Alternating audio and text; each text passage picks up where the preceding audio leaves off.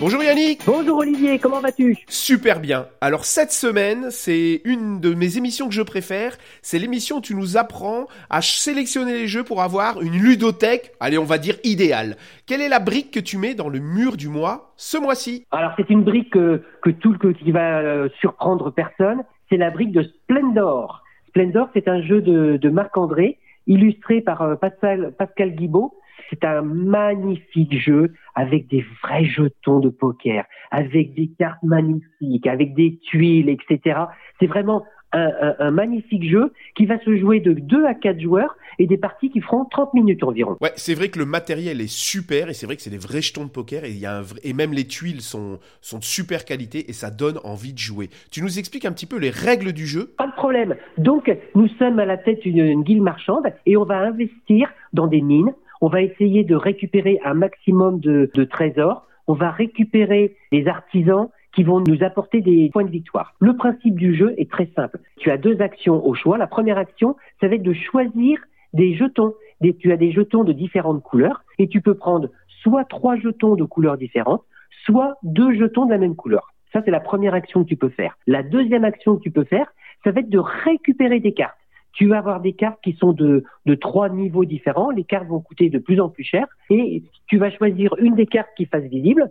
Tu vas payer le coût des cartes en jetons, en respectant bien les couleurs. Et la carte que tu vas récupérer, en haut à droite, tu auras un petit symbole qui va représenter la pierre précieuse avec une couleur. Et ce va te permettre, lorsque tu feras des achats lors des tours suivants, de payer moins cher plus tu as de cartes de couleur, moins tu paieras cher les différentes cartes supérieures que tu vas pouvoir prendre. Et le but, c'est d'avoir un certain nombre de points de victoire, si je me souviens bien. Tout à fait. Le premier qui est rendu à 17 points de victoire, mais fin la partie, on finit le tour. Et attention, c'est important de finir le tour parce que souvent, les scores sont très très serrés et il peut arriver que j'arrive à 17 points de victoire, que, mais que qu'un de mes adversaires arrive à poser des cartes ou récupérer des seigneurs qui vont faire qu'il va me doubler.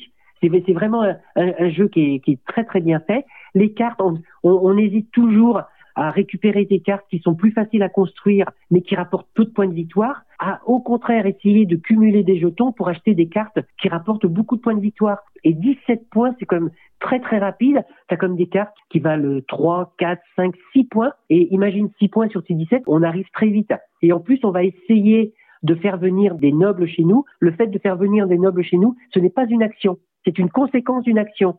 Tu vas avoir des nobles qui sont posés face visible et qui ont des prérequis. Par exemple, pour certains nobles, il faut avoir trois cartes noires, trois cartes rouges, trois cartes vertes. Et le premier des joueurs qui aura qui aura ces prérequis, il va prendre le, le, noble qui lui va apporter directement trois points de victoire. Donc tu vois, tu peux aller très très vite et c'est un jeu qui se joue en 30 minutes, donc qui est, qui est vraiment ultra serré. C'est vraiment une course contre la montre qui est très tendue. Et on peut le jouer euh, entre combien de joueurs? On peut jouer de 2 à 4 joueurs et c'est un des rares jeux qui se joue si bien à 2, à 3 qu'à 4. Parce des fois, c'est le fait de jouer à 2, euh, c'est un petit peu déséquilibré par rapport au premier ou deuxième, alors que là, pas du tout. Splendor, c'est vraiment un, un, jeu un peu comme Azul où tu peux jouer à 2, à 2, 2 à 4 et il est vraiment la mécanique fonctionne très très bien. Ouais, je pense que c'est vraiment un très chouette jeu à avoir dans sa ludothèque et un jeu dont on ne se lasse pas en fait. On peut rejouer beaucoup de parties, on a toujours le même plaisir. Ah oui, parce que les, tu vas pas avoir les, les, mêmes cartes au même moment, tu n'auras pas les mêmes nobles à, à récupérer, tu as différentes stratégies.